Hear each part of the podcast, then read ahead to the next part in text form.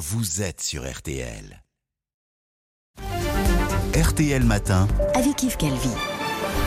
Il est 7h43. Excellente journée à vous tous qui écoutez euh, RTL. Alba Ventura, vous recevez donc ce matin Mathilde Panot, qui est la présidente du groupe La France Insoumise à l'Assemblée nationale. Bonjour Mathilde Panot. Bonjour Alba Ventura. On a appris euh, hier soir la mort d'Ivan Colonna après trois semaines de coma. Votre collègue euh, Éric Coquerel, présent en Corse, a demandé hier soir une commission d'enquête parlementaire. Mais pourquoi faire? Il y a déjà deux enquêtes judiciaires administratives, il y a plusieurs auditions qui se déroulent en ce moment devant la commission des lois à l'Assemblée. Alors pourquoi? Parce que je crois qu'il est important d'envoyer des, des, signaux d'apaisement. Nous nous sommes très inquiets de la situation en Corse. En décembre, nous avions présenté avec les députés corses et des députés de tous les bords, y compris de la majorité présidentielle, la demande de lever le statut DPS, détenu particulièrement surveillé, qui aurait permis le rapprochement des détenus en Corse.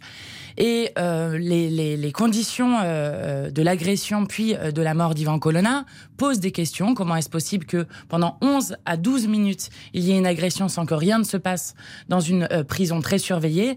Et je crois que la solution euh, à un embrasement qui pourrait avoir lieu en Corse, qui a Vous déjà le craignez eu lieu, vraiment Bien sûr Il qu'on faut le envoyer craint. des forces de police supplémentaires Non, moi je crois justement que ça ne passe pas par des forces de police, ça passe par des solutions politiques et du coup ça passe par des discussions et notamment cette commission d'enquête qui permettrait de tirer au clair les responsabilités de l'État dans la mort d'Ivan Colonna, je crois serait un signal d'apaisement et de solutions politiques qui serait importante pour la Corse. Mathilde de Panot, serez-vous demain après-midi à l'Assemblée pour assister à l'intervention du président ukrainien Volodymyr Zelensky par euh, visioconférence? Alors, moi, je n'y serai pas parce que je serai aux Antilles euh, pour euh, demander euh, le droit à l'eau euh, en, Guadeloupe, puisque aujourd'hui c'est la journée mondiale de l'eau. Mais évidemment, Jean-Luc Mélenchon et le groupe parlementaire y seront. Et je crois que c'est important de réaffirmer de nouveau la solidarité du Parlement avec euh, le peuple ukrainien. Et d'ailleurs, la marche pour la sixième République que nous avons tenue dimanche a été dédiée par Jean-Luc Mélenchon à la résistance euh, du peuple ukrainien et d'ailleurs à la résistance aussi des Russes qui manifestent contre la guerre en Ukraine et contre les décisions de Vladimir Poutine. Mais vous avez vu, bon, afficher sa solidarité, c'est bien, mais, mais si j'ose dire, ça lui fait une belle jambe à, à Zelensky et au peuple ukrainien. Comment il faudrait plutôt aider l'Ukraine? Est-ce qu'il faut continuer des sanctions de plus en plus dures? Est-ce que vous réclamez euh, une no-fly zone, le fait que le ciel ne soit pas survolé par des avions de guerre?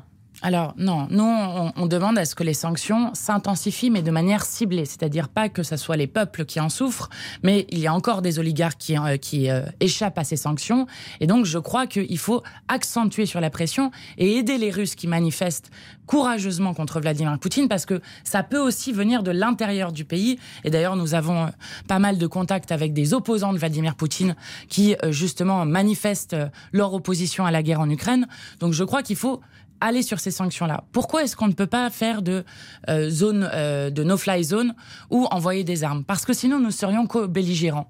Et je tiens à le redire, comme l'ont dit beaucoup de diplomates avant nous, sauf à la guerre totale entre puissances nucléaires, il n'y a pas d'autre alternative que la diplomatie Ça veut dire que vous ne, vous reconnaissez pas qu'il y a un agressé, un agresseur? Bien sûr que si. C'est Vladimir Poutine qui a. Et euh, donc il faut aider l'agressé. Mais bien sûr. Mais comment est-ce qu'on les aide À la fois par les sanctions et par la diplomatie, en isolant Vladimir Poutine, en le forçant à revenir à la table des négociations? Mais vous savez, ne pas vouloir envoyer d'armes, ne pas être va en guerre, ce n'est pas ne pas reconnaître que c'est Vladimir Poutine qui porte l'unique responsabilité de la situation catastrophique aujourd'hui euh, euh, en, en Ukraine.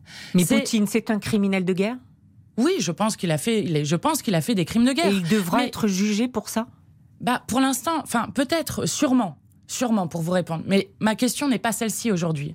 Ma question, c'est que nous sommes dans une élection présidentielle et que le prochain président de la France va devoir faire en sorte qu'on arrive à obtenir un cessez-le-feu immédiat.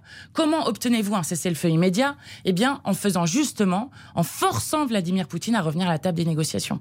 Après 25 jours de guerre, des bombardements sur des civils, des hôpitaux, est-ce que vous regrettez que vos collègues insoumis du Parlement européen n'aient pas voté l'aide d'urgence à l'Ukraine?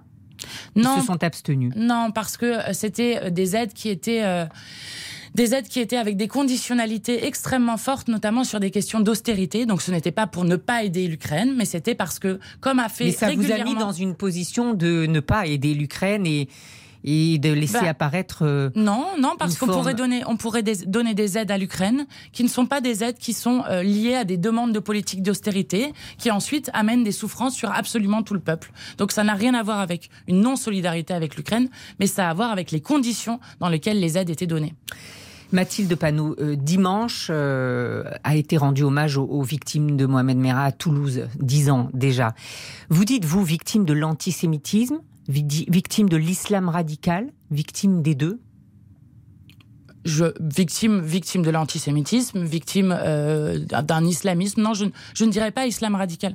Vous Mais savez, pourquoi vous avez vous du mal pourquoi à dire islam radical? Bah parce que, bah parce que y a, on est quand même dans un contexte politique dans lequel euh, nos concitoyens et concitoyennes de confession musulmane se font systématiquement pointer du doigt. Mais l'islam radical, c'est pas l'islam. Oui, mais euh, oui, mais quand- sauf que sauf que vous comprenez bien que nous avons une extrême droite dans notre pays qui joue sur ces questions-là et qui essaye de faire croire que la religion euh, de l'islam ne serait pas compatible avec la République et ce genre de sor- sornettes qu'on entend constamment. Eh bien. Moi, je vous l'ai dit, et nous l'avons redit encore place de la République, avec euh, cette marche pour la sixième République qui a réuni 100 000 personnes. La France ne se fera jamais rabougrir en triant ses enfants selon leur couleur de peau, leur religion supposée ou je ne sais quoi. Non, mais là, Donc oui, il s'agit pas, il s'agit pas de faire un amalgame et de mettre tout le monde dans le même. Si vous voulez, mais islam radical, ça renvoie à plein de gens qui, tous les jours, se, se, se, se sentent dans une société où on les pointe constamment du doigt. Nous ne participerons pas à ça. Donc, islamisme, si vous voulez, mais islam radical, C'est pareil, islamisme ou islam radical. Ben non, parce que dedans, vous avez islam. Ce donc- sont des gens qui s'en prennent à la France et aux valeurs de la République. Euh, Alba Ventura, qu'est-ce que vous voulez me faire dire? Est-ce qu'on aurait une complaisance? Non, nous n'avons pas de complaisance. J'ai j'ai dit islamisme, ça ne vous va pas, islamisme? Et alors dites-moi, Emmanuel Macron en pantin avec un nez crochu dans la manifestation de Jean-Luc Mélenchon. Ça s'appelle Euh, un paillassou, c'est ce qui se passe, c'est une tradition à Nice, et j'espère que vous n'allez pas dire que le maire euh, de Nice est antisémite. J'espère que vous n'oserez pas dire ça. Donc Vous, êtes sûr qu'il n'y a pas une caricature antisémite là-dedans? Absolument sûr. D'ailleurs, euh, d'ailleurs, ça a été dit par plusieurs experts, y compris par des gens qui ne sont pas du tout proches de Jean-Luc Mélenchon. Donc, je crois qu'il y a déjà assez d'antisémitisme à combattre dans notre société, sans inventer sur une tradition niçoise extrêmement ancienne. À Paris, une tradition niçoise à Paris. Oui, parce que oui, il y a des gens de toute la France qui sont venus à notre marche pour la sixième République. Mathilde Panot, hier, dans notre sondage BVA Orange pour RTL, il y a un fort risque d'abstention, 29%. Alors, qui sont les abstentionnistes? Les jeunes, notamment 25-34 ans. Mais alors, près de 4 sympathisants de la France Insoumise sur 10 ont pour l'instant l'intention de s'abstenir. Comment vous expliquez ça? Parce qu'il y a un dégoût de la politique qui a été créé chez les gens, entre euh, les promesses qui n'ont pas été tenues, entre euh, parfois des affaires politiques qui ont éclaté. Il, a été créé ce dégoût de la politique chez les gens. Et moi, j'ai une phrase à l'emporte-pièce que je dis souvent aux abstentionnistes, que je vais vous donner là. Mais moi, je dis souvent, moi, je comprends quand vous êtes dégoûté de la politique, mais quand les dégoûtés de la politique partent, il ne reste que les dégoûtants et on ne peut pas laisser les dégoûtants décider pour nous.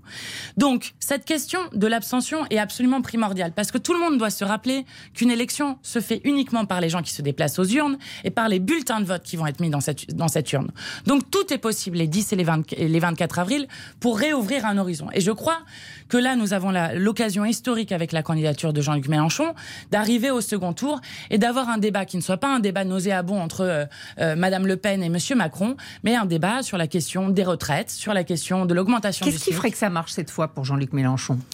Nous avons fait une longue campagne. Nous sommes en campagne depuis plus d'un an. Plus Euh, longue que les deux précédentes? Oui, plus longue, euh, y compris parce qu'on avait analysé avec la question du Covid. Nous voyons des signaux euh, intéressants. Avec, euh, on a 30 réunions publiques et meetings par semaine sans Jean-Luc Mélenchon, qui rassemblent entre 150 et 800 personnes à chaque fois. Donc 30 par semaine, ça fait quand même une sacrée campagne dans le pays. Partout, il y a des insoumis et ce Parlement de l'Union populaire qui font des actions de porte-à-porte, qui font des tribunes dans leur secteur. En tout cas, il y a, il y a une énorme mobilisation qui fait que nous allons chercher jusqu'au jour du, euh, du premier tour, enfin la veille, puisqu'il y a cette journée de réflexion, Mhm. euh, toutes les voix qui euh, pourraient manquer pour arriver à ce second tour. Alors il y a sans doute qui- des voix qui manquent du côté des communistes. Vous regrettez de ne pas avoir à vos côtés Fabien Roussel.